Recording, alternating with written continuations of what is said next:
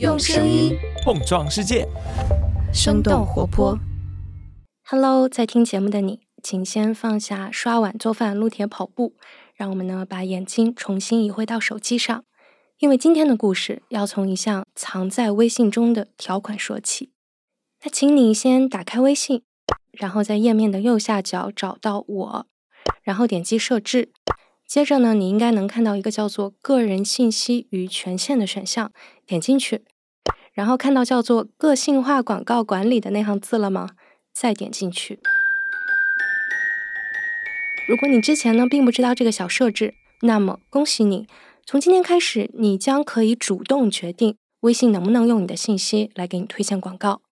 但我们的这个决定权并不完全是微信主动给予的。而是几个大学生争取来的。啊，我叫张宇翔，来自浙江理工大学互联网法律援助中心。去年夏天，宇翔在学校的微信群里看到了一个短视频。这个短视频讲述的就是，呃，有一个女士，她讲述了如何关闭微信个性化广告。第一步的操作是打开微信，然后点击右下角的我。是不是听着有点耳熟？其实就是咱们刚才经历过的那一顿复杂的操作。不过，宇翔发现，当这位女士成功关闭个性化广告推荐的时候，页面上还有一行红色小字的提示。广告服务关闭之后，它在六个月后会自动开启。也就是说，就算你关闭了个性化广告推荐，你还得每半年再手动关闭一次。就是你这个个性化广告推荐没办法彻底的关掉。这是把这条短视频发到群里的人，他叫做郭斌。行政诉讼法、网络安全法，还有宪法、公正与律师实务，哎，这个在我们浙江理工大学主要是教过这些课。在郭斌看来，微信的这种做法不就是典型的个人信息侵权吗？那对于这个条款，我们能做些什么呢？郭斌把这个疑问抛给了他的学生。我说你们怎么去看待它？有没有同学愿意对这个情况说不？让郭斌没想到的是，包括宇翔在内的几个同学马上就组成了一个小组，然后开始收集证据、撰写起诉书，把腾讯这个互联网大厂告上了法庭。而这也只是一个校园互联网法律援助社团参与办理的案子之一。在过去的一年里，除了腾讯之外，学生们还尝试向他们发起维权的挑战。杭州湖滨国际商业发展有限公司、杭州枢纽呃贸易委员会、微梦创科就是网络技术有限公司、北京百度网讯科技有限公司。当学生决定 PK 大厂，他们会遇到什么样的困难？这些案件的结果又和你我？产生了什么样千丝万缕的关系呢？有声动活泼出品，这里是声音特稿节目《跳进兔子洞》，一起去看看新的事物正在将我们带向哪里。我是嘉勋。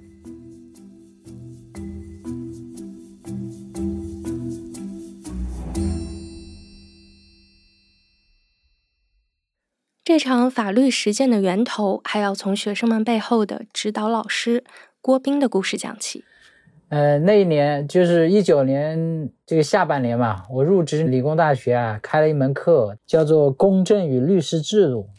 呃，我当时就是在上那个课的时候啊，遇到了野生动物世界这个事情。近日呢，一名大学老师将杭州野生动物世界告上了法庭。到底这个大学老师就是郭斌，他认为呢，杭州野生动物世界强制办卡用户刷脸入园的要求，严重损害了他的合法权益。我就觉得。呃，野生动物世界，你的这个人脸识别就没有风险吗？作为人脸识别第一案的当事人，郭斌很快就变成了微博热搜和媒体报道上的红人。高校老师郭斌，因为人很多学生都当时就发给我，说郭老师你上热搜了，上新闻了，怎么怎么样子？我确实非常的意外。伴随着案子的推进，郭斌呢也会时不时的在课堂上跟同学们分享起诉和取证的过程。我在前面跟他们介绍制度方面的、理论方面的、相对偏形而上的一些内容的时候啊，很多学生我就感觉就是自己在下面是低着头的哈。那我在跟他们介绍那个案件的时候，我我就发现他们对这个很感兴趣。郭斌诉杭州野生动物世界一案的办理呢，持续了长达两年。在这期间，郭斌组织学生们在课堂上模拟了开庭的情景，就是通过呃案例研讨的形式，然后让大家成为原告和被告。这是宋雅欣，我现在是浙江理工大学法政学院的大二在读学生，我的专业是法学。雅欣解释，在模拟法庭上，同学们呢都会有一次当郭斌的机会。就有一组是代表郭老师，就假如你是郭斌，你会怎么做？除此之外，郭斌还带着同学们利用课间十分钟，一起观看了案件的一审判决直播。我问他们愿不愿意，那个打开那个中国庭审直播网听一下那个案子的结果。没想到大部分的同学哈异口同声的就是都愿意。学生们对于这个案件的兴趣和关注，以及他们在课堂上表现出来的对于实践的渴望，让郭斌萌生了一个想法。那我们是不是可以设立一个组织？一些网友问我的一些问题啊，我可以让他们来参与，帮忙去解决一些这些事情。郭斌的想法立即得到了学生们的回应，包括宇翔在内的几个同学呢，利用一个寒假的时间，把这个组织打磨成型。一个基于校园的法律社团就这样诞生了，叫做“互联网法律援助中心”。同学们还为社团起了一个非常有网感的微信公众号名字，叫做“赛博法源”。作为社团的初创成员之一，宇翔跟我解释，他们想要做的事情就是想要为那些在互联网领域遇到的一些法律纠纷提供法律援助。不过，象牙塔里的学生无法预料，在这场维权的战斗中，在这个听起来并不复杂的目标面前，他们到底。会遇到什么样的困难？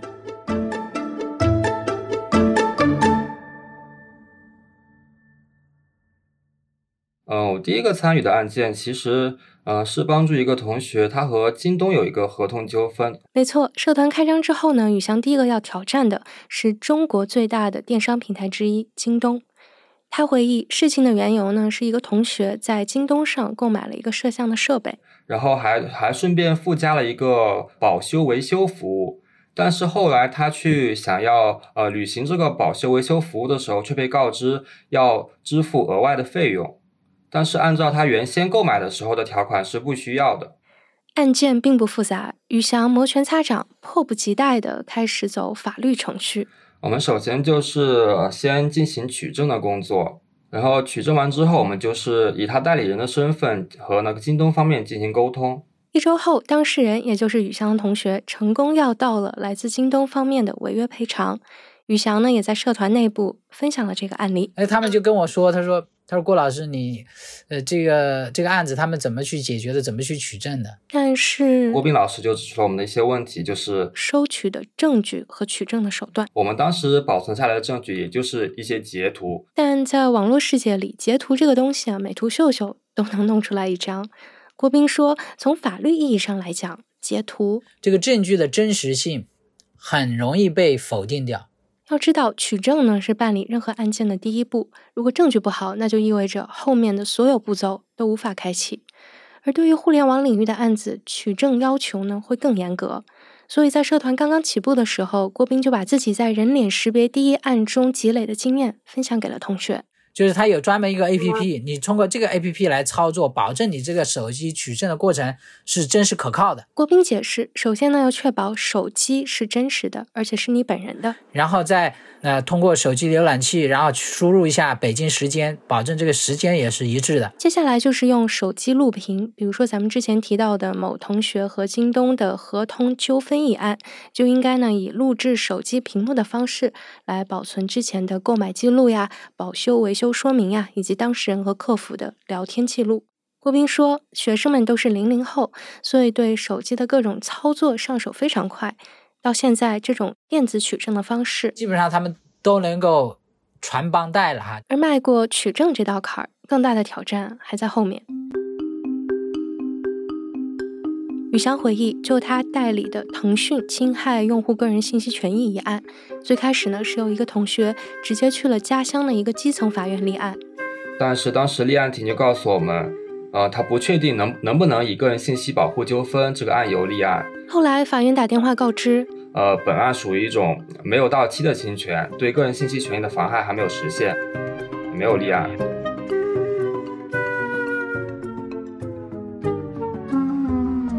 宇吕翔觉得，或许是这类案件比较新颖和前沿，对于地方法院来说比较难以做出判断，因此给出了我们不立案的回复嘛。那换一个法律环境和观念更先进的城市来立案，行不行呢？在讨论案件的时候，宇翔突然想起来，之前呢，在上海市消费者保护委员会公众号上看到了一篇文章，里面就指出了这种个性化广告推荐的问题比较普遍，因此我们觉得上海这个地区可能对这种个性化广告推荐问题更加重视。在上海，同学们开启了第二次立案的尝试。我们上海户籍的一个成员去立案的时候，那个立案法官，呃，审查了我们的材料之后。法院认为，他们并没有对这个案子的管辖权。法官认为，我们应该前往呃被告地法院起诉。但是，根据法律的规定，信息网络侵权相关的案件呢，是可以在被侵权人，也就是原告居住地进行起诉的。我们拿出这个法律依据之后，立案法官仍然不认同我们，仍然否定了他们具有管辖权，也还是不愿意给我们立案。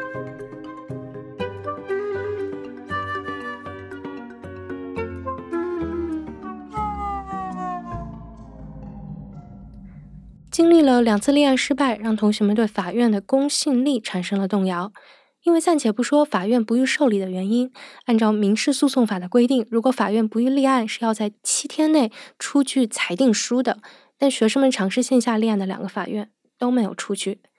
吕翔告诉我，他个人觉得法院之所以不愿意立案、不愿意受理，或许是因为他们的身份，可能是考虑到我们学生只是一种小打小闹。只是为了进行实践而提起的，可能会有一种浪费司法资源的这种考虑吧。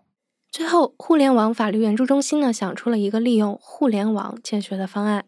郭斌把这个叫做打了引号的威胁，就是说网上立案嘛，你材料至少已经留痕了嘛。如果法院再不受理嘛，那就可以去向上一级法院去去上诉的。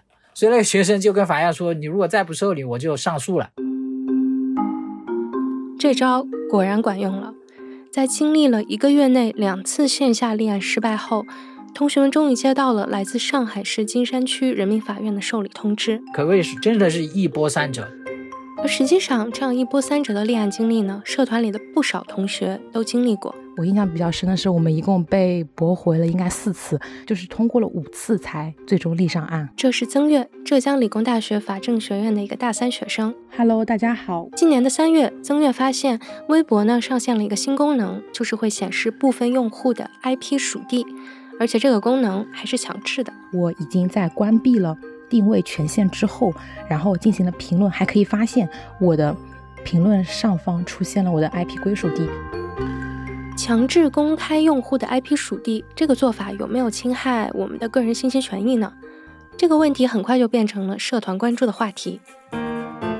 当时的话，嗯，郭老师他也问，就是你们有没有同学愿意对这个问题继续进行的探讨，这样子。然后后来。我就嗯，就是举手，我就觉得，哎，这个我也蛮感兴趣的。然后的话，我们也决定对他进行起诉。但当证据和起诉书都准备好了之后，大家又卡在了立案这个程序上。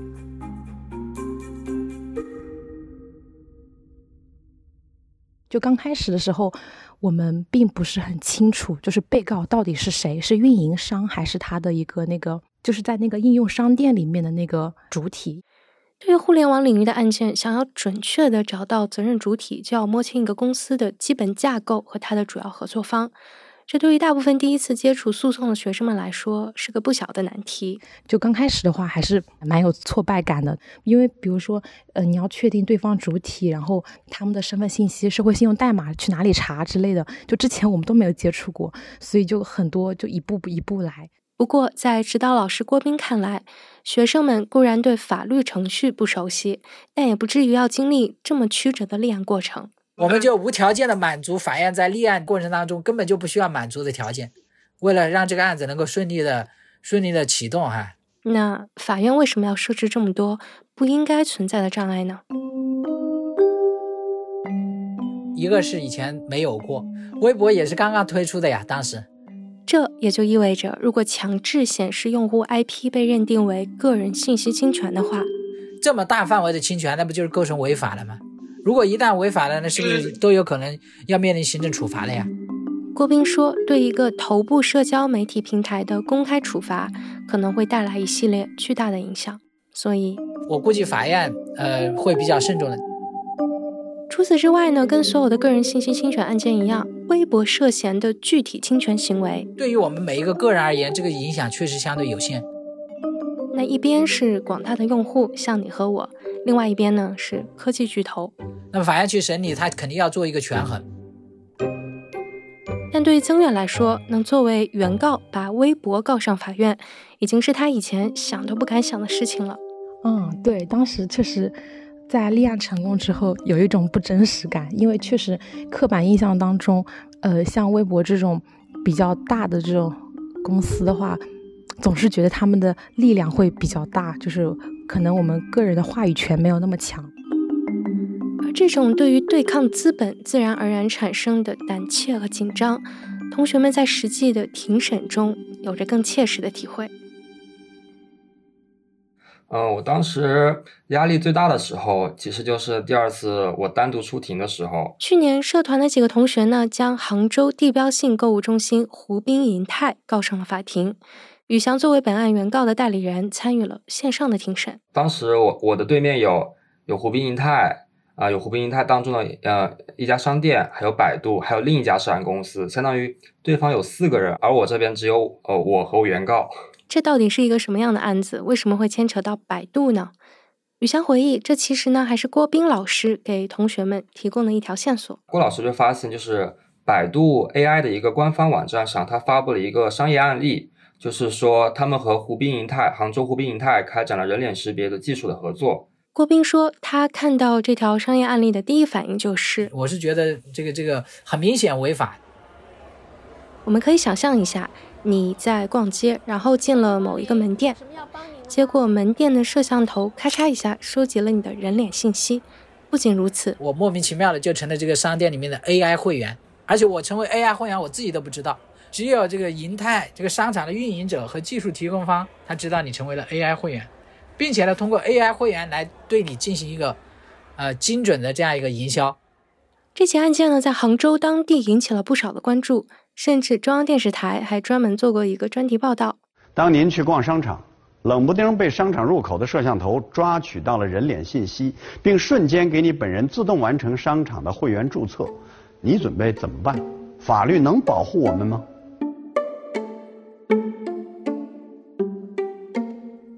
在学校的一个阅览室里，穿着正装的宇翔试图在一场线上庭审中找到答案。当时的主要核心诉求就是希望被告删除他们违法处理的原告的人脸信息。宇翔回忆，尽管自己要面对几个大企业的法律团队，难免会觉得紧张，但当庭审正式开始，他立即呢就进入到了用他的话来说。打仗的状态，其实就不太紧张了，因为当时的精力都放在如何打好这场仗吧，这种注意力就被转移了。不过，在为公平公正而战之外，挑战大厂控诉资本，对同学们来说还意味着什么？其中一个答案就是顾虑。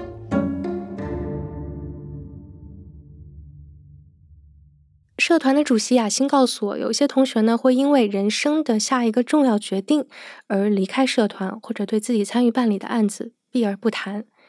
雅欣举例，这个决定呢可能是公务员考试。我感觉这个可能算是一种，也不能说是潜规则。那是什么呢？法律援助的经历为什么会影响考公呢？就是，呃，雅欣又给我举了一个类似的例子，就是之前我们那个项目不是。做铁路车站场景下的人脸识别的应用吗？在高铁站刷票入口上设立的人脸识别机器，想必你肯定见过吧？法呢，就是把您的身份证拿好之后放到这个光区的位置，然后呢，将你的脸对准这个屏幕。人脸识别中。但根据个人信息保护法的规定，这样的装置呢是需要遵循一个叫做知情同意的原则。比如说你乘车或者呃怎么样刷脸是需要先取得呃旅客的同意吗？就是按理来说是应该在关键的地方就是标语给旅客一个知情同意的这种方式，但是其实感觉在实践中很多就是没有做到这方面。通过一系列的资料查找和电话咨询。雅欣确定了项目研究对象杭州东站的责任主体，杭州枢纽呃贸易委员会应该是。雅欣说，按照原来的计划，项目小组呢是准备发起行政诉讼的。就其实锁定那个主体，应当通过一个起诉的渠道来得到一个解决或者答复。不过老师可能就建议我们，因为我们还在杭州，然后就可能在杭州起诉的话，可能会有影响。所以大概是不是可以理解为一个同学想要报考当地的某一个国有企业，但如果这个同学之前把这个企业告上了法庭，那考公之路或许会受到影响呢？对的，对的。同学们除了担心这样的法律实践呢会对自己的仕途产生影响之外，还有另外一层顾虑。宇翔告诉我，很多时候同学们都会尽量避免在杭州的法院提起诉讼，因为。法院知道我们的学生身份，可能还会联系学校给我们施压之类的，然后让我们进行撤诉之类的这样子。宇翔回忆呢，之前包括他在内的几个同学曾经要求徐州市政府公开调查丰县八号事件的成员信息，就是他们是谁，呃，为什么由他们进行这次的调查？但结果同学们的申请却惊动了教育局，最后那边的当地政府就。联系了我们这边的政府，再由这边的政府联系教育局，然后再由教育局联系我们学校，让我们撤销这个申请。当然啊，在这场法律实践中，跟顾虑相比，同学们的获得感还是更强烈的。比如说，宇翔觉得通过参与办理一系列的案子。他更能看得清法律真实的样子。以前的时候，我是觉得这种法院的判决是非常权威的，他做出来呃该怎么样就是怎么样的。但是经过这次实战之后，我就我就发现，就是其实法院本身，我个人觉得就是法院本身，它其实也会出现认定上的错误，还有程序上的违法这种行为的。上个月，由宇翔代理的高某某诉胡斌银泰个人信息保护纠纷一案下发了一审判决书。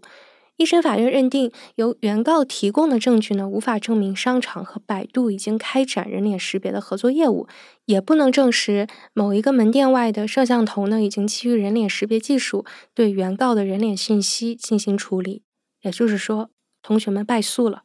对于这个结果，宇翔表示可以预料到，但败诉的理由让他很不服气。是的，法院当时是根据他们的公众号上的一篇文章的一句话。那句话是这么说的，就是他们将要开展合作，而不是已经开展合作。我觉得这这样子认定是是很离谱的。给本案提供指导的郭斌呢，对于这个败诉理由也非常不满意。证据非常的简单，甚至我觉得都有点粗暴。就是百度和这个商场说我们没有使用，我们把人脸识别已经拆了。那拆了，它就是他们自己的一面之词，没有任何证据。而且我们去看到的这些摄像头是很很明显是存在的，而且一个位置有很多的摄像头。在跟宇翔聊天的时候，他告诉我，他其实呢刚写完本案的二审上诉书。一个就是法院在事实认定上存在很多错误，第二个就是法院在程序上存在违法的行为。秋天开学呢，就大三的雅欣也将加入到本案的二审办案小组中，这将是他在社团中第一次法律实践。我问他对二审有没有信心啊？我觉得还是挺有，也不能说有信心吧，就是还是有热情和勇气去对待这个案子，因为也就像咱们之前呃说的那种挑战大厂的感觉。是的，同学们都觉得挑战大厂没有什么不可能。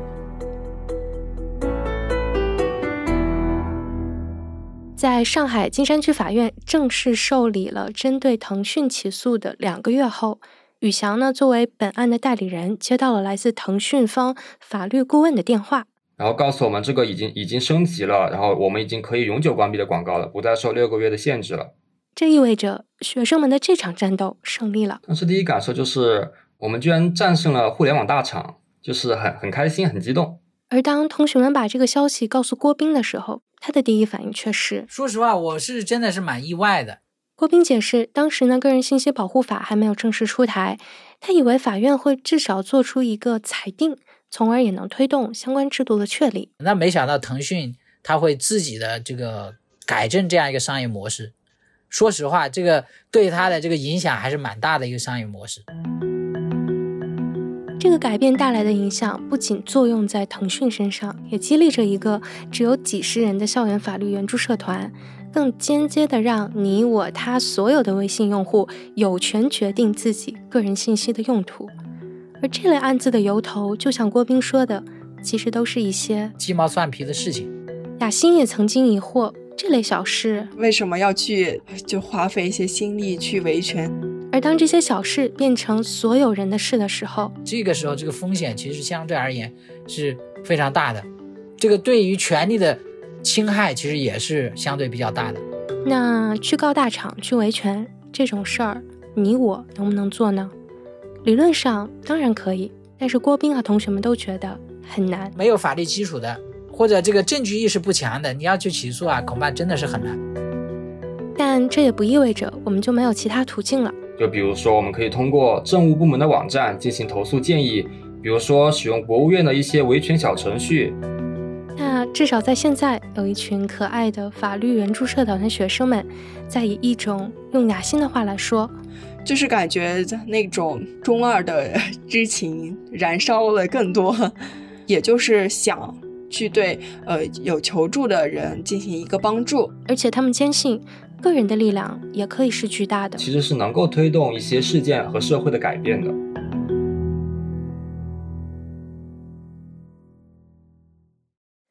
其实，在采访过程中，我对同学们这股有点打鸡血又有点理想化的态度呢，是有一点点怀疑的。我曾多次问他们：“这些都是你现在的想法吗？那等你进入职场，被社会的各种现实蹂躏，这股挑战大厂的激情还会在吗？”宇翔却反问我：“嗯，对啊，这个为什么会发生变化呢？那是我小看他们了，又或者说是小看了法治理想。后来呢，我又自己反思了一下，其实作为一个新闻专业的学生，虽然我嘴上不谈什么新闻理想啊，但骨头里还是较着那个劲儿的，而且这个劲儿永远都不会消失。”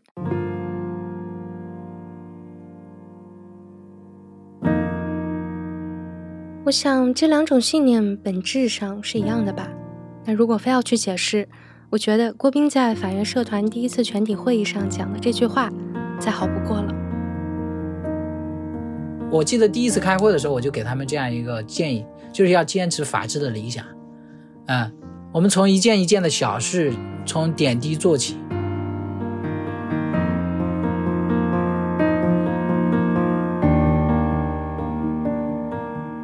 进兔子洞是由生动活泼出品的一档声音特稿节目，节目制作人呢是我嘉勋，监制是梦妮、楚乔，编辑是徐涛，运营是蒋叶、瑶瑶和贝贝，设计师饭团。如果你想知道更多节目的幕后制作花絮和大量无法放到节目中但仍然还挺有意思的小故事的话，请来订阅我们的 newsletter。那 newsletter 到底长成什么样子呢？你可以在 show notes 里面找到一篇免费的样刊，欢迎来试读。也欢迎你来关注生动活泼的微信公众号“声”呢是声音的声，我们会把每期节目的内容整理成文字放到公众号上。那我们下期再见啦！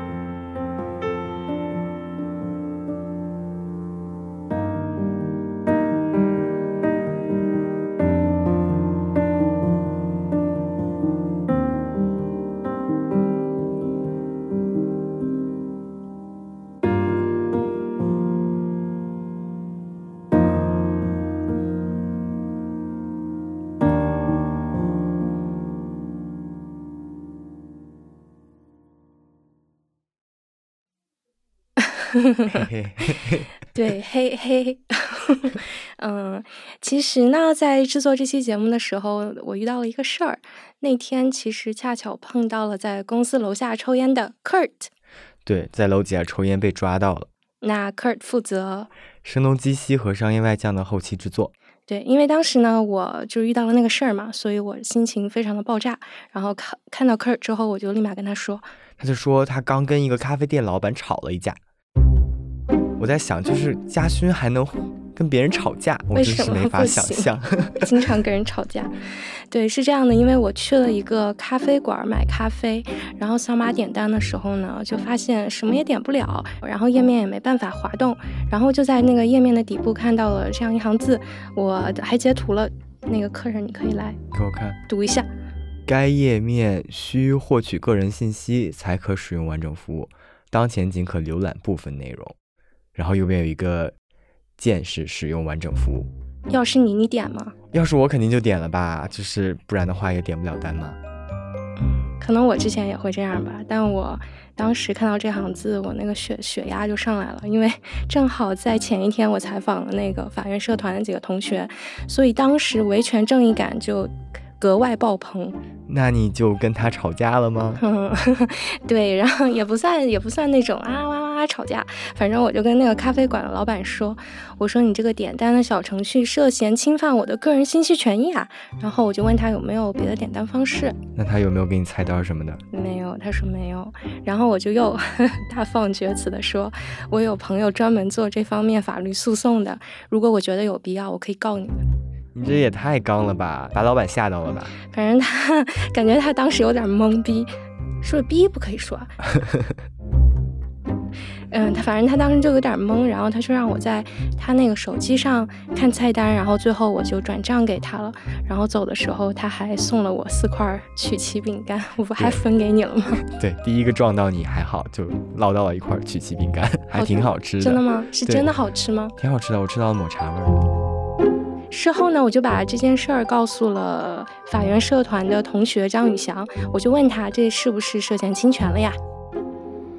需要判断一下这个小程序、这个网站它收集的信息是不是提供服务所需的必要个人信息。就比如我使用一个地图软件，那么它收集的必要个人信息可能就只是地理位置信息，而不需要收集比如身份证、身高体重这些其他的信息。如果收集这些提供地图服务用不到的非必要个人信息，可能就涉嫌侵权了。Damn it！由于我没有点进使用完整服务，所以我压根儿也不知道这个点单程序会收集我的什么信息。所以下次还是别那么冲动了，贾勋。OK。OK。